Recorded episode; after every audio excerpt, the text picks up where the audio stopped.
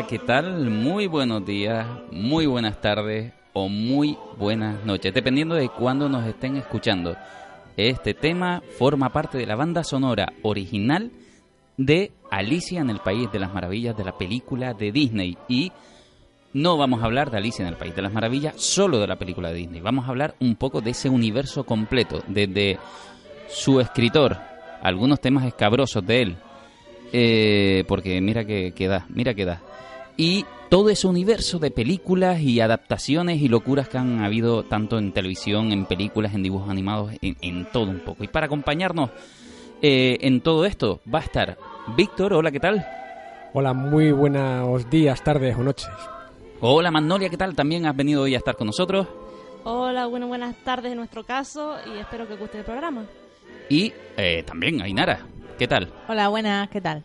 Y muy buenas Ismael. Hola, muy buenas. Una vez hecho todas estas presentaciones, lo dicho, vamos a hablar de Alicia en el País de las Maravillas. A ver, vamos a hablar. eh, lo primero, me he escuchado un par de podcasts de los que hemos grabado. Y creo que hablo un montón. Por tanto, me he saturado de mí mismo. En Terminator, además, es como que me harté. Así que en este programa he decidido no hablar mucho. Más que en Mary Poppins, ahí también te Eh, desplayaste. es verdad que en Mary Poppins les doy muchas fiestas. Entonces, como mm, estoy cansado, quiere decir, quiero escucharles más a ustedes. Me voy a sentar aquí y les voy a dar la participación absoluta. Voy a intentar morderme y si hablo, voy a cronometrar. No más de un minuto y ya está. Y así vamos cambiando de voces todo el rato. ¿Quién, ¿Quién quiere empezar de ustedes? No, venga, Magnolia, cuéntanos. Tú que te has leído todos los libros de Alicia en el País de las Maravillas, en realidad el que hay. Hay dos. Hay dos. Eh, suena un montón todos los libros, evidentemente, y solo hay dos. Hombre, libros oficiales, porque después habrá un montón de cosas. Claro, Sobre todo en los videojuegos. ¿No? El Alice in Wonderland, ¿cómo era? Ma- ¿Cómo era? Alice in Wonderland. Claro, Es una interpretación muy, muy libre ¿eh? de Alicia en el País de las Maravillas. Y tenemos dos libros. El primero que se titula Alicia en el País de las Maravillas. ¿Y? Y el segundo sería Alicia a través del espejo. Muy bien. Y, porque es más largo, ¿no? Luego está Alicia para los, pe- para los más pequeños. Se llama y así. luego está Las aventuras subterráneas de Alicia, pero eso... otro Pero tema. se llama así, Alicia para los más pequeños. Sí, es una versión que publicó Carroll después de Alicia en el País de las Maravillas. Vale. A través del espejo y lo que Alicia encontró allí. Sí. el ese segundo, por es eso, el el título largo. También uno fatigado después de decirlo. Voy- mm, mm, no quiero hablar. Sigue. Vale. Pero si eres el moderador, tienes que hablar. Es verdad. Entonces te, te digo. Voy a hablar poquito. Frases contadas. Entonces, eh, te suelto. Primero, ¿quién escribe los libros? Eh, el autor de Alicia en el País de las Maravillas se llama, eh, bueno, Lewis Carroll es su seudónimo, Charles Ludwig Dodson es su nombre verdadero. Eh, fue profesor de matemáticas eh, durante tres generaciones en la Universidad de Oxford. Eh, le gustaban mucho las matemáticas, la física, la, la lógica, los juegos también, era muy amante de los juegos. Y también era un amante de la fotografía, que bueno, esto lo podemos estallar más adelante si quiere. Eh, Sí, porque 50 hay, hay un tipo de fotografía concreto que le gustó mucho. Sí. Ya, ya iremos hablando de ello. Vale. Pero también era diácono, ¿eh? Era Sí, pero también sacerdote. era diácono. De hecho, Eso reside mucho de por qué... Sí.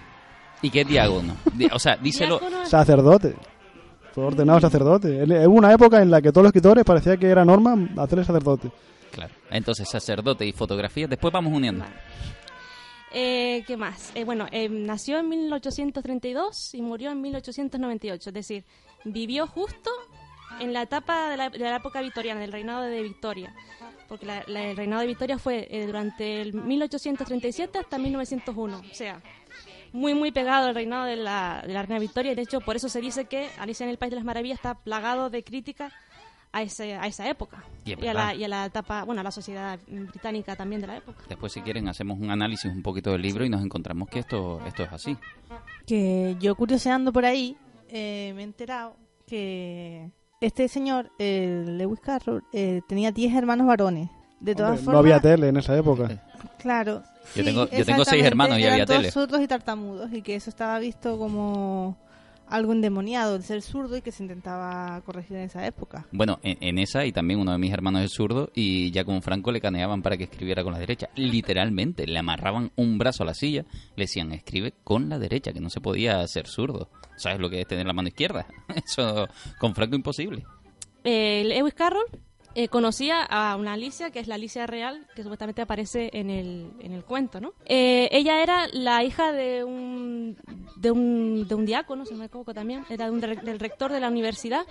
La conoció eh, un día que Carol estaba en la biblioteca, miró por la ventana y estaban las niñas con sus hermanas, eh, Edith y Lorina, jugando en, en el parque, en, en ese parque de la biblioteca. Y bueno, si quieren, hablamos un poco de cómo surgió Alicia en el País de las Maravillas. Claro, es porque esto- eh, todo esto tiene su origen en ese Claro. tipo de cosas. Él estaba en un sitio mirando a unas niñas, que Sí. esto, esto va a puntualizar mucho su personalidad en general.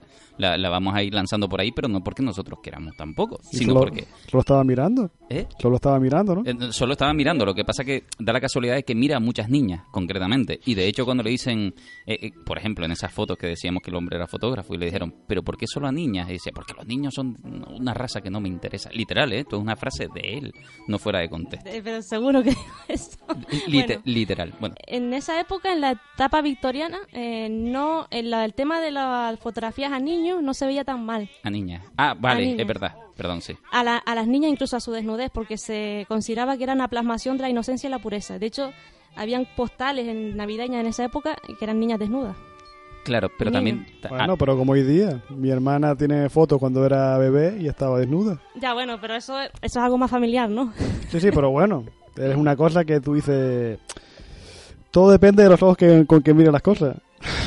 La intención es una cosa y lo que tú veas después es otra, pero... Eh, es cierto, y además en un entorno familiar también parece ser muy cómodo. Yo he estado en, en casa donde están las fotos de los chiquillos repartidas ahí, pero no es lo mismo, a lo mejor estamos hablando de que en, en esta época Inglaterra además estaba sobrepoblada, las enfermedades también estaban sobrepobladas, y a mí me suena que eso de la fotografía desnuda, eh, sobre todo en baja clase, sonaba también a, no, esto es hermoso y esto es natural, eh, claro, eso se lo dices a la baja clase, no a la alta clase. También me, me parece que es una, una cosa muy popular que salta de una época de crisis absoluta donde, bueno, pues, como ya habíamos visto también con la escritora de Mary Poppins, te regala un niño y si eso te llevas dos, ¿no? Esto, Pero Como si también pasaba hace 200 años y pasa ahora, no... Sí, sí, claro, La historia claro. no ha cambiado. pero a eso voy, que a veces decimos, bueno, sí, es naturaleza, belleza. En este caso es la belleza de los pobres por necesidad, que son cosas distintas. Suena a eso también un poco.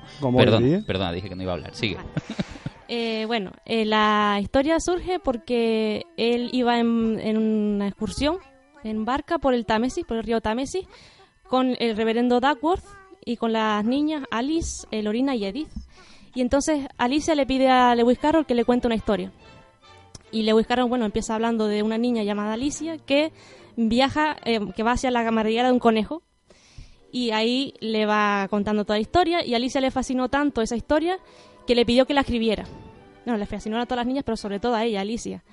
Entonces, eh, mm, Carroll se dedicó a escribir un manuscrito eh, de este cuento con ilustraciones propias. Además, tiene ilustraciones suyas que se llamaba Las aventuras subterráneas de Alicia o Las aventuras de Alicia bajo tierra. Sí, Y se las regaló en las navidades siguientes a Alicia. correcto. Eh, unos años más tarde, como bueno, la historia gustó tanto, decidió que lo publicaría para todo el público, para todo el mundo, con el nombre de Alicia en el País de las Maravillas. Se publicó finalmente en 1964, si no me equivoco. Pero tuvo algunas dificultades primero. La primera edición. La primera edición se, pu- se intentó publicar en 1962, pero hubo 1800. problemas. 1862. Por eso ahí ya digo, perdón. ¿qué edición estamos hablando? 1862, sí. Tuvo algunos problemas Es que- eh, es y al final lo publicó en 1864. Gustó No, mucho aquí, ya estuve, aquí lo estuve, tengo la chuleta aquí. Eh, 18 26 de noviembre del 65, 1865. Puede ser que bailen un poco las fechas, pero... sí, porque ahí donde yo estoy es eso. Él se pegó cuatro meses eh, recordando y escribiendo, haciendo el manuscrito, ujú, sí. haciendo manuscrito. Y después de haberlo escrito, se pegó un año y pico haciendo las ilustraciones él, junto con Sí. un ilustrador que ahora no me acuerdo cómo. John cómo-. Y después de casi dos años de trabajo, lo publica en el 65. Que John Tenniel es el que nos dibuja Sí, la, la, de-. Alicia que nosotros conocemos, la, la- esa niña Ujú. rubia, porque Sí. originalmente Era, eran era morena. Carroll Sí. le dio mm, ilustraciones de esa niña que se llama Alicia para que Ahí hiciera está. Alicia con, con esa forma, pero el, el ilustrador dijo que no y partió de cero a la hora de crear Alicia. Sí. Ahí está, porque los y- primeros eran del, del propio autor, que Sí, es el que le regala a, a ella. sí. De hecho, el- al final del manuscrito original de Carroll aparece una dedicatoria a la propia Alicia con, una- con un dibujo que él mismo hizo de Alicia, diciendo que, bueno, que esperaba que cuando se convirtiera en una mujer siguiera conservando ese, ese espíritu vivaz de la, de la niña. Claro. Mm, sí, sí, esto, esto suena así fácil y demás, pero volvemos a lo mismo y sin, no vamos a juzgar a nadie, tampoco, evidentemente. Pero tenemos a este hombre que no casualmente estaba dando un paseo en barca con Ali y sus hermanas de aproximadamente 9-10 años, sino que previamente era una persona que ya eh, las crónicas te recogen que era alguien que tenía un maletín especial con juguetitos y no sé qué para sentarse con las niñas a jugar de por sí, ¿no? Lo que pasa con Ali y la historia de Ali es que se obsesiona con ella. Tanto es así que a los 11 años eh, trata de hablar de matrimonio con ella. Sí, eh, de hecho, ahora que lo mencionas, eh, bueno, se dice que le pidió matrimonio pidiéndoselo a sus padres. ¿no? Evidentemente. Eh, curiosamente, los padres como que se desvincularon de este señor, de Lewis Carroll, y aparecen unas páginas de su diario arrancadas, las de Lewis Carroll. Entonces, por eso se, se dice que le pidió matrimonio a la niña y los padres no querían saber nada de él por eso. Claro, eh, los padres, eh, digamos que se horrorizan, realmente. Sí. Hombre, Eh, Yo quiero saber hasta qué punto es eso cierto. Es Claro, eso son Hay tantas especulaciones. leyendas sobre eso. Eh, hay Y hay tanto sobre, hay tanto malentendido después a la hora de las intenciones que tenga alguien para con otra persona que Eh, eh, estoy totalmente de acuerdo contigo. Y, y aún así, eh, sin embargo, el relato es verdad que invita a muchas cosas, porque este es un hombre que además era amante de la fotografía. Era un hombre que su se lo pasó más uh, alrededor de niñas, concretamente jóvenes, Sí. a las que llegaba a adorar y obsesionarse, como es el caso de Alice. eh, del que él reniega que el nombre de Alicia sea de venga de ella, pero en realidad Sí. al mismo tiempo él se declara prácticamente enamorado de ella, ¿no?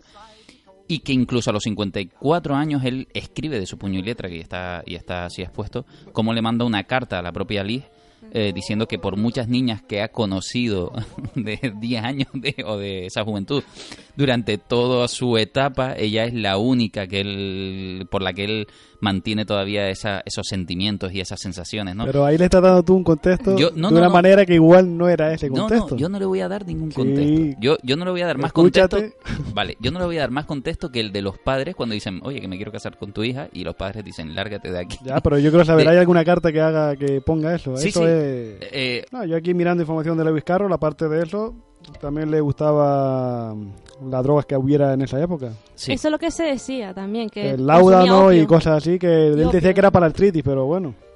Sí, porque se decía que también se decía que sufría de micropsia, que es como un trastorno que hace que te- las perspectivas se, se vean, eh, o sea, que las perspectivas sean eh, diferentes a la, reali- a la realidad, ¿no? Que tenga diferentes formas, por ejemplo, lo que sea cerca, que lo que esté cerca esté más lejos y lo que sea más grande sea más pequeño.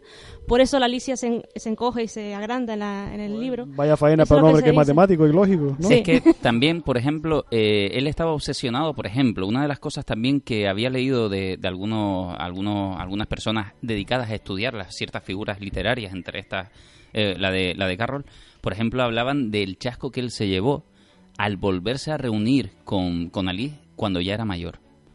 Y se llevó un chasco tremendo porque ya no era la niña inocente de 10 años que le podía gustar de manera hermosa y como un ángel, a lo mejor, ¿no? Eh, ah, claro, ya era una mujer. Y entonces como que, claro, el paso de la vida ya no era esa, esa niña tan hermosa con una edad tan pura y, y todo esto. Y entonces también dicen que a partir de ahí el tipo dijo, bueno, pues las drogas son buenas. y, y- y se... se Hombre, para ser creativo, ahí tiene ahí varios escritores y músicos que Pero es que por leyenda... dicen que sin ella no son capaces de crear, ¿no? No, eh, y yo no me voy a meter en eso, ¿eh? Eh, mm, quiere decir, es verdad que se banaliza mucho con las drogas en ese campo.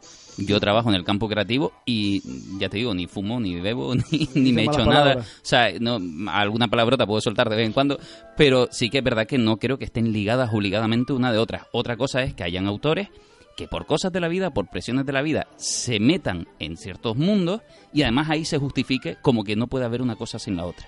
Eso ya me parece más una justificación que una, que una realidad. De todas formas, yo creo que en la rumorología hay que cogerlo un poco también a veces con pinzas, porque por decirse se, se decía incluso que era Jack el Destripador. Aquí lo estoy viendo también. Eh, eh, vamos a ver, vamos a ver. Es verdad que eso es un rumor que lanza otro autor, concretamente también. Un, y ciento y pico años después, ¿sabes? Claro. Como que tenía pruebas fehacientes después de 100 años de... Vale, pero son 22 sospechosos. A día de hoy no se sabe quién es Jack el, des- el Destripador, ¿no? Hay 22 posibles personas sospechosas y él es la 22. Quiere decir que la 22 y además con, con poco carácter de que pudiera serlo en realidad. Y decían que, claro, si lees de ciertas maneras Alicia en el País de las Maravillas, adelantas las maneras en las que Jack el Destripador era capaz de ser un asesino. y no- Entonces, claro, hay una leyenda que yo también asumo como leyenda y ya está. Por, por, por meter leyenda puedes hacer lo que te dé la gana. Ahí tienes a Alan Moore con From Hell, ¿no? La historia sobre Jack el Destripador que él escribió acusando a, la, a un miembro de la realeza.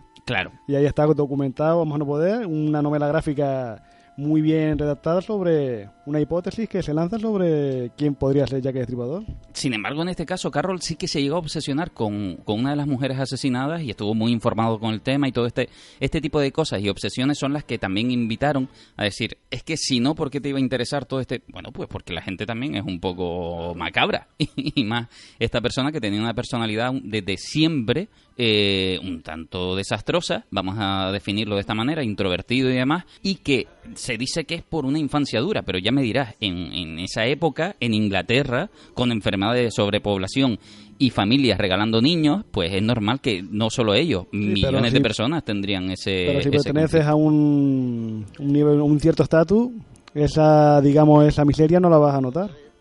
Y Lewis Carroll no creo que trabajara en un barrio obrero, ni mucho menos. Él Bueno. tendría movimientos como para no tener que pasar tanta hambre como pasaría gente que de verdad sí es necesitada.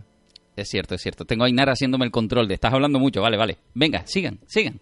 Eh, una curiosidad que me acaba de venir a la mente. eh, la reina Victoria le gustó tanto la historia de Alicia en el País de las Maravillas que le pidió a Lewis Carroll que le, que le enviara toda su bibliografía. Entonces, claro, Lewis Carroll solo había escrito, eh, aparte de la, la en el País de las Maravillas, un montón de libros sobre matemáticas y, y física. Entonces se lo envió a la reina Victoria también. Y claro, se quedaría un poco ahí en pesca, pensando que habría algo parecido a Alicia en el País de. Una curiosidad. Ah, Esto sí, ahora del autor hablamos de que era un buen estudiante, era matemático lógico, tenía una mente muy creativa y eso lo encontramos en el libro todo el rato. Hay muchas pistas matemáticas y lógicas justamente que nos llevan a, a- a la mente de este hombre, ¿no? Y, y- y ya estamos hablando un poco de cómo es de misteriosa esta persona eh, con esas 3.000 fotos, casi las 3.000 que eran de niñas que encontraron y en, en una caja eh, desnudas y demás, quiere decir, independientemente de lo que especulemos, de las cosas que se digan y demás, el libro es el libro, tiene una historia que a la gente le enganchó, le encantó, y ahora sí, vamos a centrarnos en la historia de este hombre y en Alicia en el País de las Maravillas. Empezamos con el libro. ¿Qué podemos decir del libro? Bueno, el libro eh, se dice que es el precursor, bueno, el primer libro que se escribe en Inglaterra que se dedica a la literatura nonsense, se llama en inglés, que es eh, sin sentido, ¿no? Lo que llamaríamos nosotros literatura surrealista. Sí.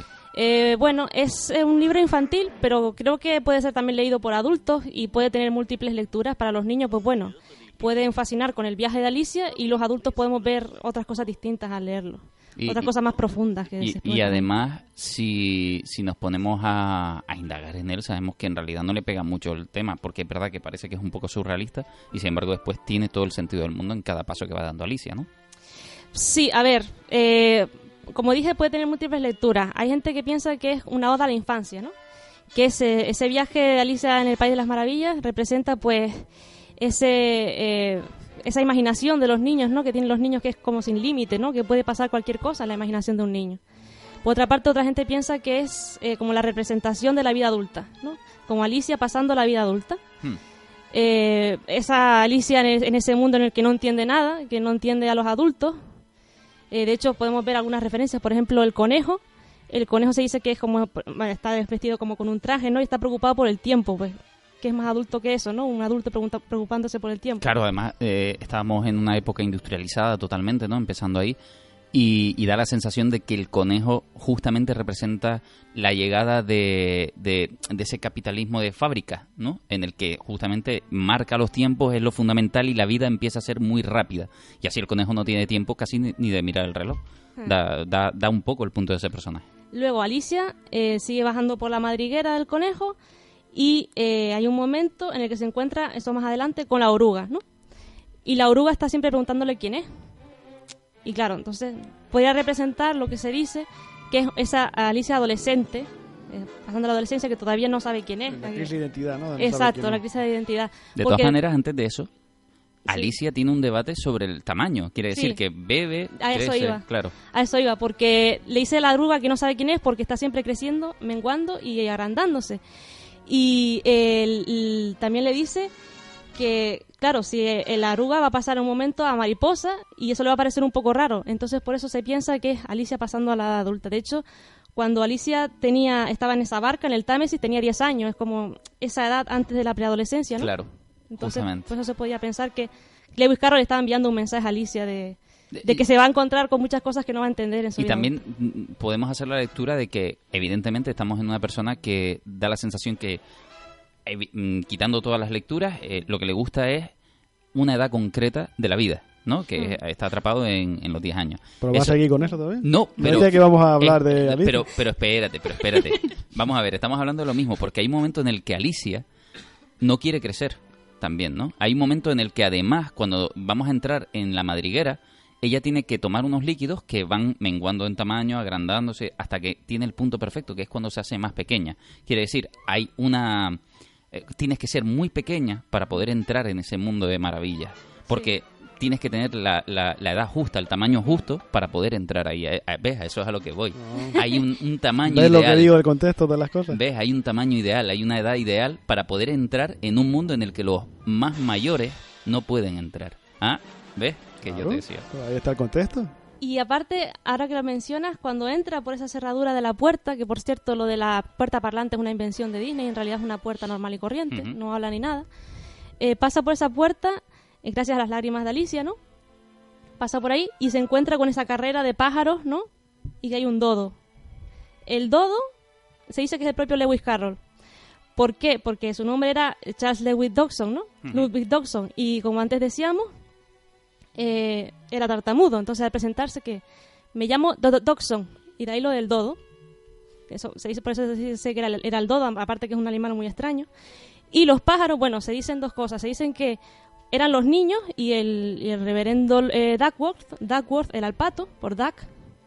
Luego Lorina era el, el aguilucho, creo, ¿sí? Y Edith era el loro. Y luego estaba eh, Alicia.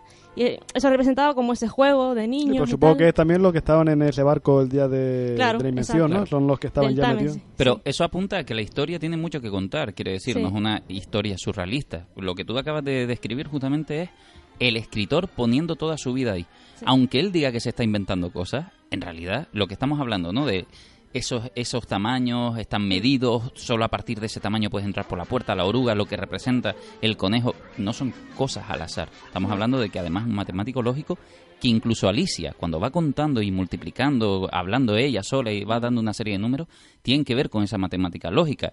Eh, por tanto, vuelvo a lo mismo. Todo lo que encontremos representado en, en el libro va a hablar mucho de sí mismo sin querer.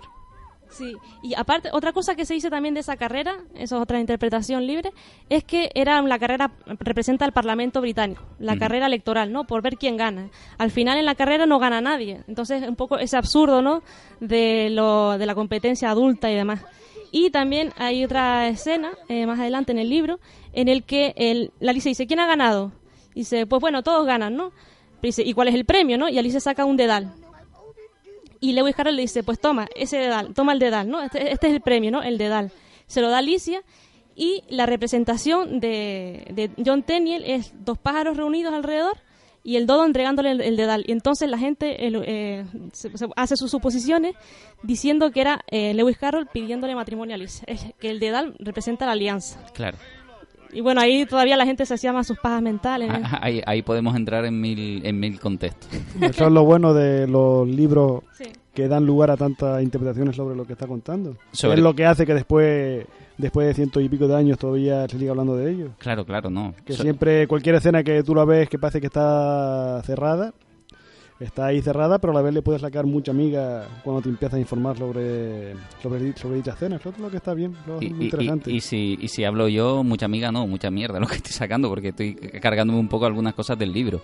Pero, pero sí que es interesante ese campo de visión donde Alicia es la única cuerda en un mundo adulto que no es cuerdo, porque lo que, lo que le sucede a Alicia es que entra en un mundo adulto, ¿no? Que es lo que tú dices, se pero representa. ella no es adulta. Al ser niña, pues Efectivamente. mantiene esa, esa cordura dentro de la locura que es el mundo lo que la convierte en loca dentro de ese mundo, que, que a lo mejor es una representación de millones de cosas, de- incluso de él mismo, de no entender el propio mundo que le rodea, ¿no? La Porque- escena de la, de la hora del té es igual en la peli que en el libro. No.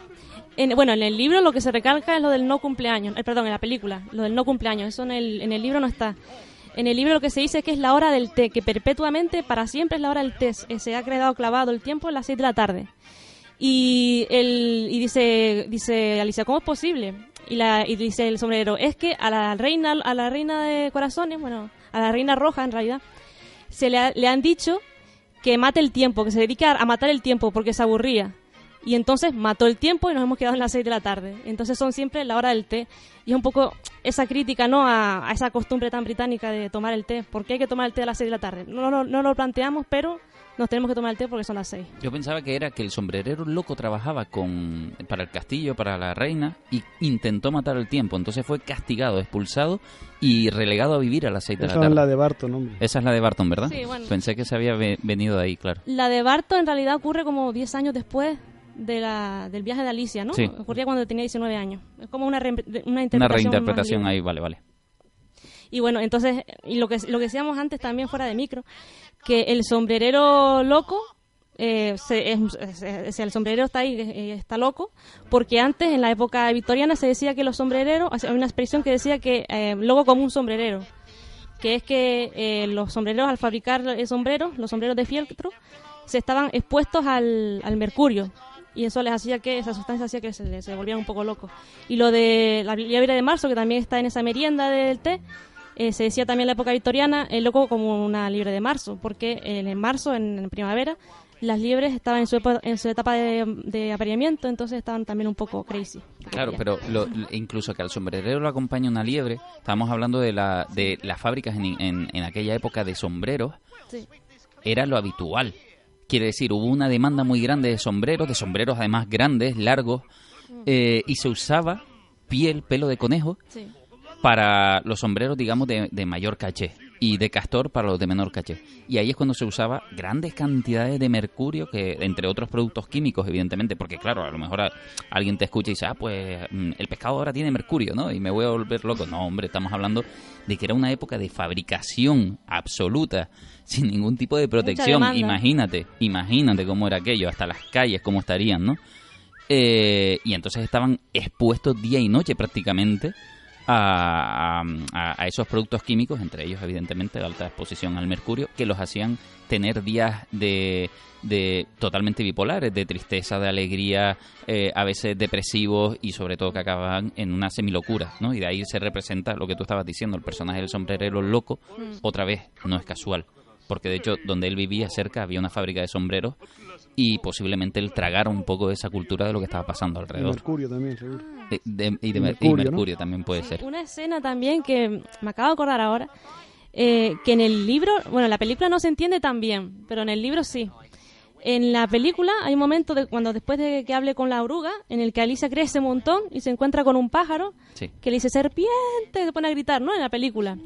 Y claro, porque porque piensa que es una serpiente, no sé, es una niña gigante. Lo que pasaba en el libro realmente es que crecía, pero le crecía el cuello.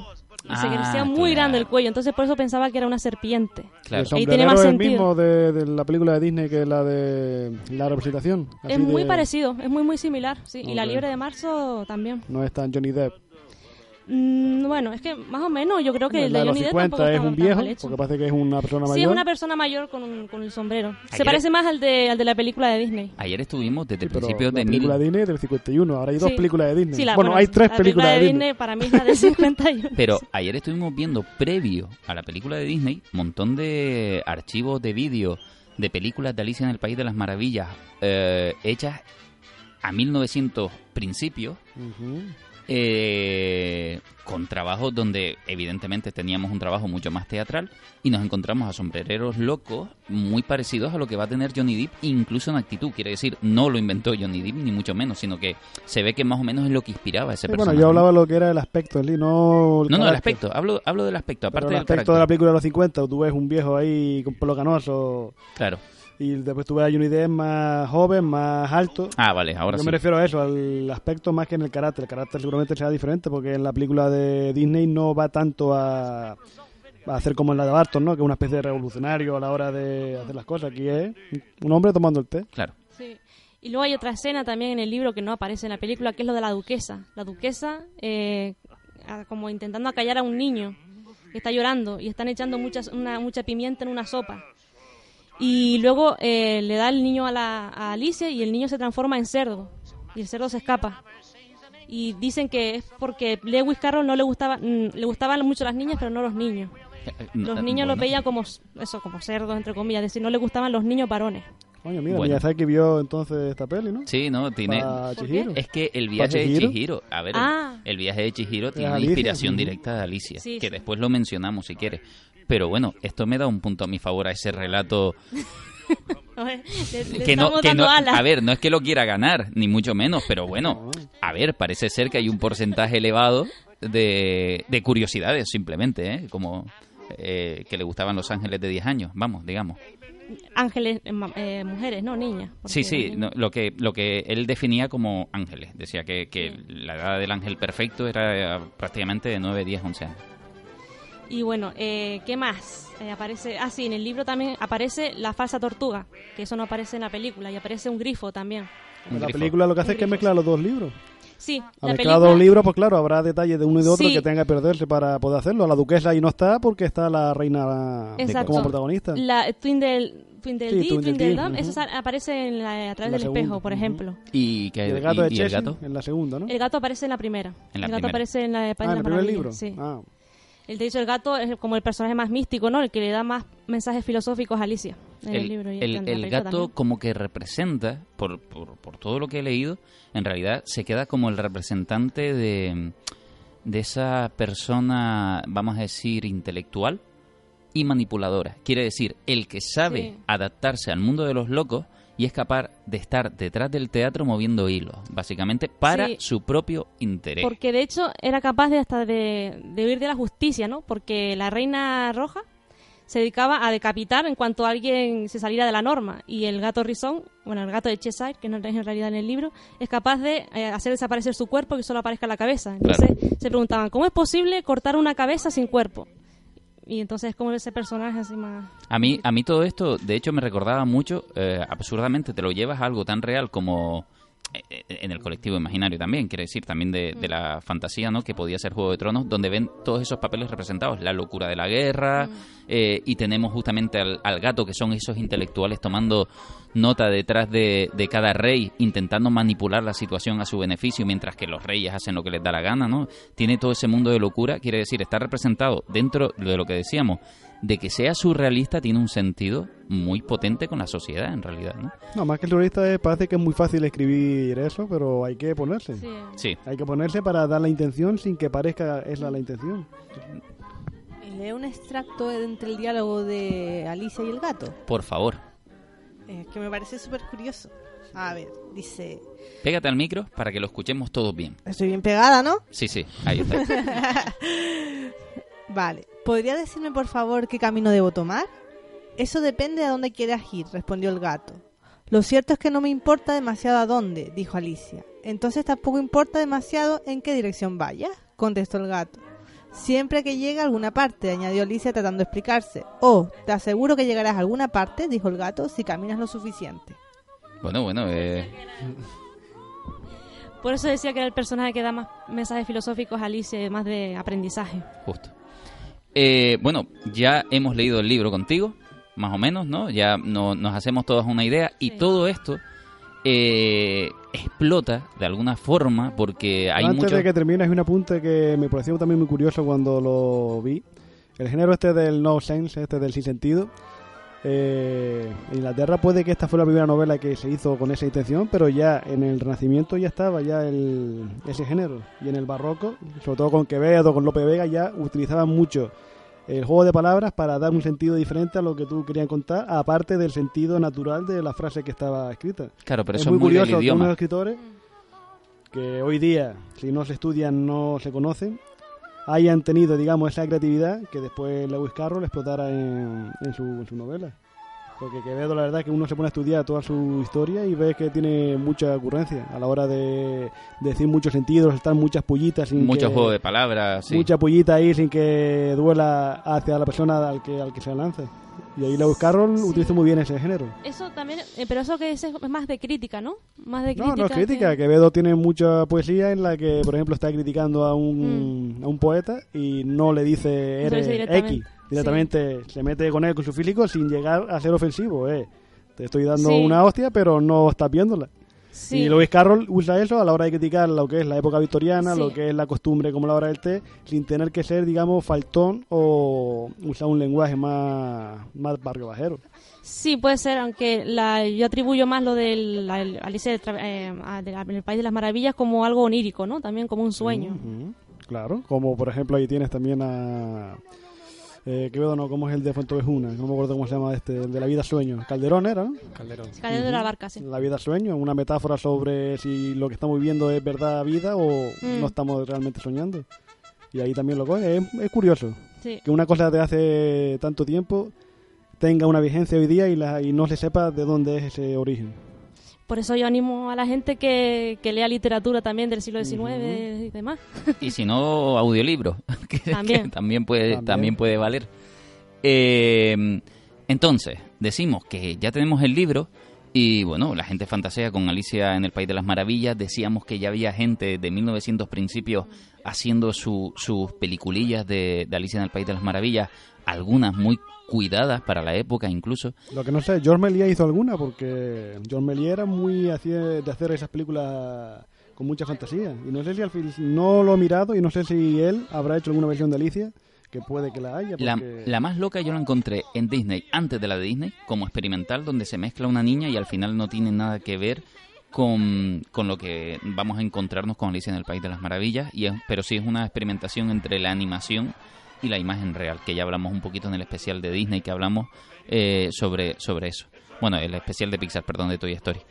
Eh, en 1951, donde sí desembarca esa película que ya popu- populariza para todos los públicos este Alicia en el País de las Maravillas. Esa película de animación, ese largometraje, que además fue muy duro de animar y Disney estaba dándolo todo en la maquinaria en aquel momento, pero llega al público y el público la recibe realmente entre aplausos. Le, le gusta mucho esa película. Pero no tanto como le gustaría a Disney. No, Fue no. un éxito muy relativo. Sí, eh, Fue eh, muy cara porque costó 3 millones de dólares y recaudó 5. claro. Pero Cubrió gastos, pero se quedó ahí. Efectivamente, pero sí, digamos que le da cancha a seguir. eh, Sí, pero eso el éxito le vino después. En claro. los años 60, a raíz del éxito del submarino amarillo de los Beatles, es cuando los, los universitarios empezaron a ver Alicia y vieron ese toque surrealista que tiene Alicia y eso Disney es una cosa que odió y secuestró la película para que estos hipiosos no, no le dieran otra forma más diferente de ver la peli a la que él tenía que Claro. a la que él, a la que él había hecho y después con el estreno del beta y todo esto fue de las primeras que se pusieron a la venta ¿Ustedes eh, son amantes de esta película? La- de la Disney, dibujos animados. Vamos a repasar un poquito una por una. Mil- 1951, eh, claro, ustedes no estaban, ni yo tampoco. Pero la han podido ver a día de hoy, me imagino.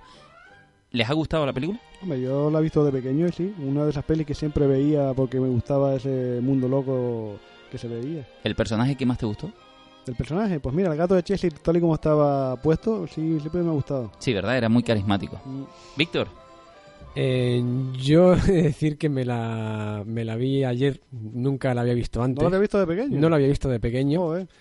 Entonces, bueno, me la vi ayer y, bueno, como película de Disney, no está mal. Eh, hay partes que me han parecido totalmente una oda a la hiperactividad. o sea, porque había partes que me ponían nerviosísimo, que gente, personajes dando vueltas, hablando todo rápido. O sea, no sé, me parece, me, me, estres, me llegaban la a estresar. secuencia, ¿no? La ciertas- secuencia de la, de, de la hora del té, por ejemplo, ¿no? Por ejemplo, la del té, o cuando eso, cuando están dando vueltas, que le dice que dé vueltas para secarse y no sé qué, y las balas cubriendo y tal. Pues hay de escenas que reconozco que me pusieron un poco nervioso. También a lo mejor porque lo estoy viendo con unos- un punto de vista de, de un adulto ya, Claro. con otra mentalidad, con otras cosas, pero pero sí. Mm, Pero bueno, como película y tal, no, no está mal y bueno, sé, es una película que es fácil de ver, está entretenida y bueno, no está bien pasable. ¿A ti, Magnolia y Ainara? A mí, de pequeña, pues la disfruté mucho. Bueno, la disfrutaba más como con esos ojos de, infantiles, ¿no? De qué bonito todo. No entendía muchas cosas, pero me fascinaba sobre todo el uso del color, sobre todo en la fiesta del jardín y lo de los Momerats. Me gustaba mucho eh, cómo estaba todo representado y el color y la animación y todo. Ainara, ¿cómo te sentó a ti Alicia en el País de las Maravillas? A mí muy bien, gracias. Eh, bueno, no es una de mis películas favoritas de Disney, la verdad. Eh, O sea, ¿no te gustó? no es que no me gustara. ¿Cuándo la viste? Pues. es ¿De niña? De, de mayor? No, la vi de mayor ya. Y la vi recientemente porque tengo un, un alumno que le encanta. Y la vi en bucle, además. Con, viendo para adelante algunas escenas y para atrás otras y repitiéndolas una y otra vez, ¿no? Ah, bueno, entonces no, no, no creo que la experiencia fuera muy grata.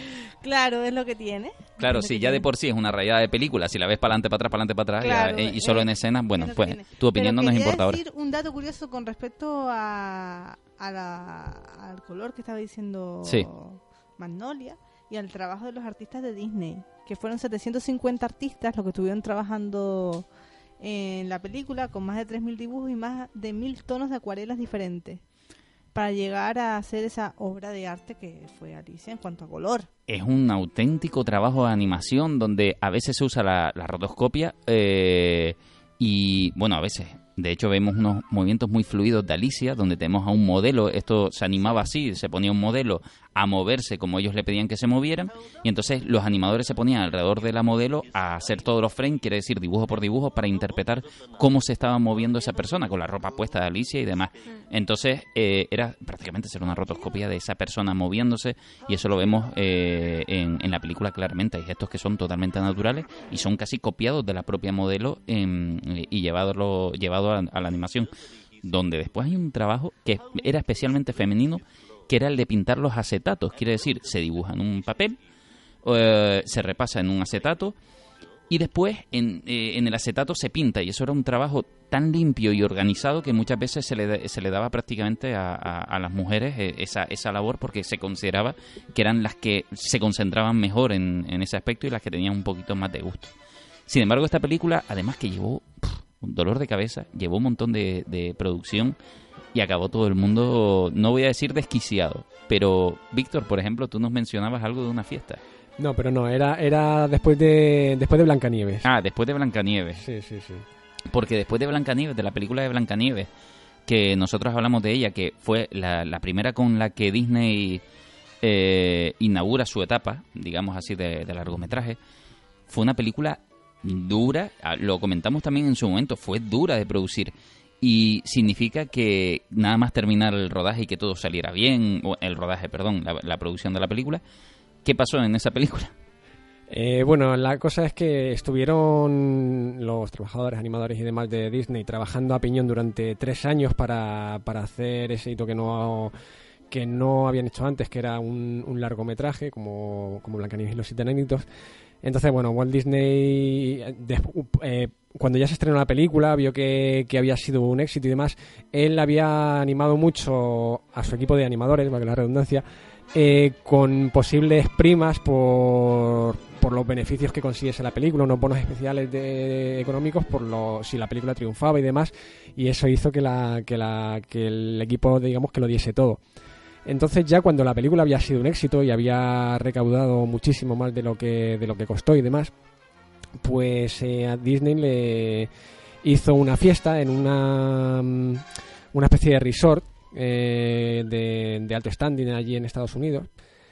Eh, bueno, pues eso, para su equipo y demás. Eh, el equipo lo que se pensaba que era una fiesta y no sé qué, y al final de la fiesta, pues lo que iba a decir eso, que la película había sido un éxito y les iba a entregar a cada uno su respectivo bono de, de por la prima, digamos, por los beneficios.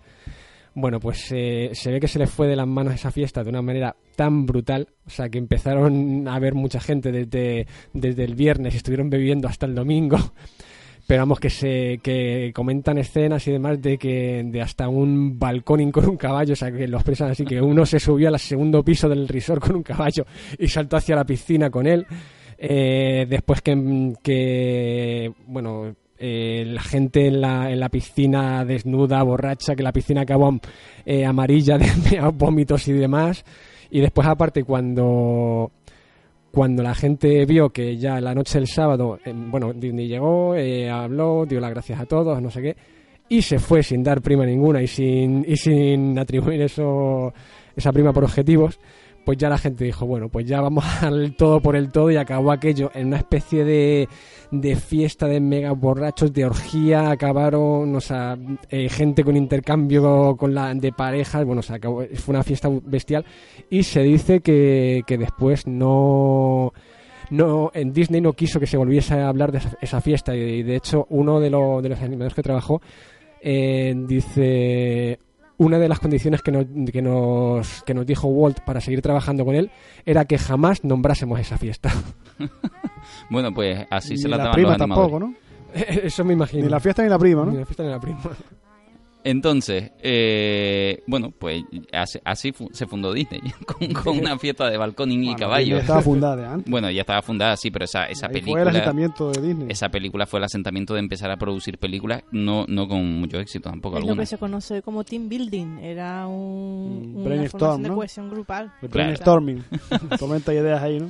Bueno, pues algo similar debió ser la bacanal eh, de Tim Burton y los suyos cuando decidieron también empezar a hacer un live action de Alicia en el País de las Maravillas, que es a la que nos vamos ahora. Oh.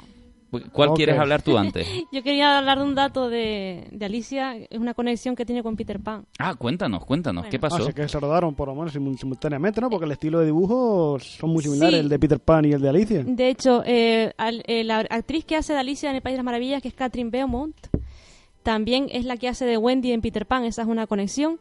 Y por otra parte, en la canción que canta Alicia al principio, la de eh, eh, On My Own, se llama, A Wall of My Own, en realidad no iba a ser esa, iba a ser una canción que es la que aparece en realidad en Peter Pan, que es A Second Step to the Right. Eh, na, na, na, na, na, na, na. Esa es la melodía, Ah, ¿no? Sí.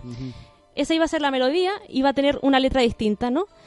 Como a, a Disney le parecía que no era muy apropiado empezar con una balada porque es una canción muy lenta, y la actriz tampoco llegaba a las notas altas de esa canción, decidieron hacer una cosa, reutilizaron la melodía de esa canción con otra letra distinta para Peter Pan, que es la que todos conocemos, y, escribieron una canción totalmente diferente que es la de A Wall of My Own. Y entonces es muy curioso, ¿no? Que una canción que en realidad iba a estar eh, destinada para Alicia en el País de las Maravillas al final acabara en Peter Pan. Que aprovecharon, aunque sea la melodía. Claro. Eh, y lo todo van al mundo de fantasía, un mundo que no existe Sí. en realidad. eh, y, y también, Y otra conexión, que estoy ya con el libro, que es bastante curioso, es que, eh, como decía antes, el dodo le ofrece el dedal a Alicia. Y en, en el libro de Peter Pan, eh, Wendy le ofrece un dedal a, a Peter Pan. Entonces, como también, eso lo del dedal es muy simbólico en ambos, en, ambos libros. Peter Pan que no será contemporáneo de, de lo que es Alicia, pero sí, que será de que principios, del siglo- principios del siglo XX o finales del siglo XIX. Creo que sí, que más o menos iban... Porque no me acuerdo la fecha no me exacta, pero acuerdo tiene que ser ahí, no es coetáneo, pero sí tiene que... Mm. Son, eh, digamos, los guiñitos que se hacen los escritores. Decía, tú das el de edad, pues mira, yo voy a usarlo aquí y quien haya visto, leído Alicia, pues cuando lo lea aquí sabrá la conexión. y ambos escapan a un mundo de fantasía Sí. evitando crecer. O sea, ambos están en una lucha contra el crecimiento, en este Sí. caso, que, que ya después pues derivará en lo que derivará cada historia, ¿no? pero sí que tienen esas conexiones. Ahora sí, nos vamos a- justamente a, a Tim Burton, al que le ofrece eh, ese inicio de los live action, estos famosos que se ha puesto de moda en Disney, de decir, oye, pues creemos que la persona ideal también, hay, hay, hay muchas piezas del puzzle que se unen ahí. Tenemos el cine en 3D, que se está tratando de colocar al público en general. eh, de, de que, bueno, pues que es una experiencia alucinante a pesar de ser y, y moderna, cuando ya sabemos que el 3D estaba desde antes, a lo mejor no tan sofisticado, pero ya desde antes la gente lo había rechazado. ¿no? Hubo tres intentonas que yo recuerde ahora grandes de hacer 3D. Uno fue en los 50, Mm. uno fue en los, la siguiente fue en los 80 y ahora la que estamos viviendo que estaba otra vez de capa caída Ya, ya hemos la- dejado de vivir. Yo a ya la espera de Avatar 2 seguramente. Porque en la época del 3D llegó, intentaron hacer televisores con gafas y sin gafas en 3D, intentaron meter un montón de películas que parecían lanzar un éxito para el 3D y en realidad se quedó aislado. Un Pero par que- de películas. Es que también se nota cuando una peli está hecha en- para 3D o cuando se convierte en 3D. Yo he visto pocas películas en el cine que sean 3D. Yo recuerdo una que era una de terror, Destino Final, la cuarta parte, si no me equivoco, que el 3D de esa película era impresionante. Claro. Veías del 3D durante toda la película, no en ciertas escenas, no, no, toda la película era 3D. Siempre había algo que resaltaba, siempre había una profundidad de campo que se notaba y el 3D empezó a degenerar un poquito porque de repente ya no lo veía tan bien, no lo veía tan nítido. Claro. Yo fui a ver el episodio 7 en 3D y no veía nada. Claro. Es lo malo que tenía, que la tecnología estaba ahí, pero no, parece que no son capaces de, llegar, explotarla o hacer algo que cuando tú estés viéndola siempre esté el 3D. Y que rodar para 3D era un poquito incómodo también. Claro, no, el no- 3D no tiene que ser todo nítido, porque Claro. hay una película en 3D y el fondo está desenfocado. El fondo tendría que estar nítido para que notaras esa profundidad de campo. Y esto lo notamos cuando hablan con Tim Burton y, y le proponen hacer eh, Alicia en el País de las Maravillas, le proponen algo que no vamos a encontrar siempre, no lo vamos a encontrar siempre cuando hablamos de las 3D, es literalmente lo que tú estás diciendo. A él sí le encomiendan rodar Alicia en el País de las Maravillas para 3D Ujú. en 3D. Eso significa que toda la película está pensada y bien rodada para que esto funcione bien. A mí, yo, hay, hay dos películas de Alicia en el País de las Maravillas, las que ves en, la que ves en el cine en 3D bien y la que ves en tu casa. No es lo mismo, no vale mirarla con los mismos ojos. Para empezar, tenemos a Tim Burton que vale, que tiene unos diseños timbartianos. Ya está, lo, asu- lo asumimos así, te puede gustar o no te puede gustar. Pero esa película cuando la ves en 3D y vas a la sala de cine en, en 3D, ves la magia del lugar, las partículas flotando del lugar, muy, muy a modo de avatar, ¿no? Te consigues eh, de alguna manera envolver al espectador y hay unos planos concretos para que tú puedas girar la cabeza un poquito a la izquierda, un poquito a la derecha y te recrees en ese espacio. De alguna manera la, la sala se apodera un poquito de ti. Entonces, claro, eso, ese mismo plano, que a lo mejor dura más de lo normal que estamos acostumbrados, porque en el cine vamos a tener una experiencia, después te la llevas a tu casa y dices, ay, que es que me estoy aburriendo. Claro, es que los planos no son para verlos tú en tu casa como si fuera una peli normal. No estaba, con, no estaba para eso. Entonces también encontramos que una de dos, o hacemos pelis en 3D para cine y después en tu casa ya no es lo mismo, o hacemos teles en 3D también. Y ese, ese, ese combo no llegó a funcionar y yo ya prácticamente doy por perdida la guerra del 3D. a- vamos a ver en 2040, pero a día de hoy... Avatar 2 vamos a ver, porque ahí está Cameron dándole caña con eso. Claro. Y yo no soy defensor del 3D, porque a mí el 3D en realidad no una No, no, a que mí, me a mí tampoco loco. me aporta. A mí tampoco me aporta. Y aún así, lo que sí defiendo es cuando las cosas están bien hechas y ya está. Aún así, yo mm, reniego totalmente del Yo 3D. vi la de Tintín en 3D y la verdad es que era muy buena peli para verla en 3D. Sí, y era más eh, fácil. Y quizá. verla en- después en tu casa sin 3D se veía también bastante bien, porque yo la disfruto bastante viendo esa película. Claro. Pero lo que tiene Alicia es lo, por mucho que eso haya currado a la hora del 3D, es lo artificioso que es todo. Entonces, vamos rápido. Alicia en el País de las Maravillas de Tim Burton. ¿Gustó o no nos gustó? A mí regular, mira que soy muy fan de Alicia en el País de las Maravillas. Yo creo que estaba bien recreado en cuanto a fotografía, vestuario y demás. Pero me dejó un poco fría, un poco confusa. Sí. No sé, igual porque era una, en cierta manera, una reinterpretación, yo esperaba algo más fiel. Pero me gustó mucho cómo se recreó, por ejemplo, el gato de Cheshire. Está muy bien hecho, Hmm. eso del cómo aparecía y desaparecía. El, el sombrerero, ¿no les pareció ya demasiado Johnny Depp en Tim Burton el, el exceso del exceso? ¿O solo me lo pareció a mí? Que Tim Burton es como muy, muy fan del trabajo de Johnny Depp, ¿no? Sí, claro, pero ya cuando lo usas tanto, tanto, tanto, ¿no les pareció que era Jack Sparrow con sombrero? A mí en me... cierta manera sí, igual es porque tenía esa imagen, ¿no? De Jack Sparrow ya de antes. Claro, y, y yo creo que abusaba incluso de ser o sea, los gestos de, la, de los Mm. dedos, de la, eh, el- no, el- daba la sensación que estaba saliendo unos planos, me iba a Pirata del Caribe y iba corriendo a rodar con, con el otro hombre, ¿no? Con Tim Burton. Y entonces se mezclan personajes y lo único que hace es quitar el sombrero de pirata y pon- me pongo el del loco, ¿no? Bueno, la culpa es de los dos. La, la culpa de los dos, claro. Uno porque hace lo mismo y el otro porque no dice, oye, Claro. esto no, tú no estás en un barco pirata, estás aquí, eh, estás tomándote el té. No, pero bueno, supongo que a la gente le gustaría, porque la, No, una- guay, un, dato claro de esta película es que recaudó. El efecto 3D hizo llamada absoluta. El efecto Tim Burton cogiendo Alicia en el País de las Maravillas hizo llamada absoluta. Yo recuerdo estar leyendo, no sé si era la revista Fotograma, que Tim Burton va a hacerse eh, cargo de Alicia en el País de las Maravillas. Lo primero que pasaba por mi cabeza es, le pega. O sea, es su peli. Es, es- va a ser muy natural y me parece que el tipo tuvo que disfrutarla porque es muy timbartiana, ¿no? Desde mi punto de vista.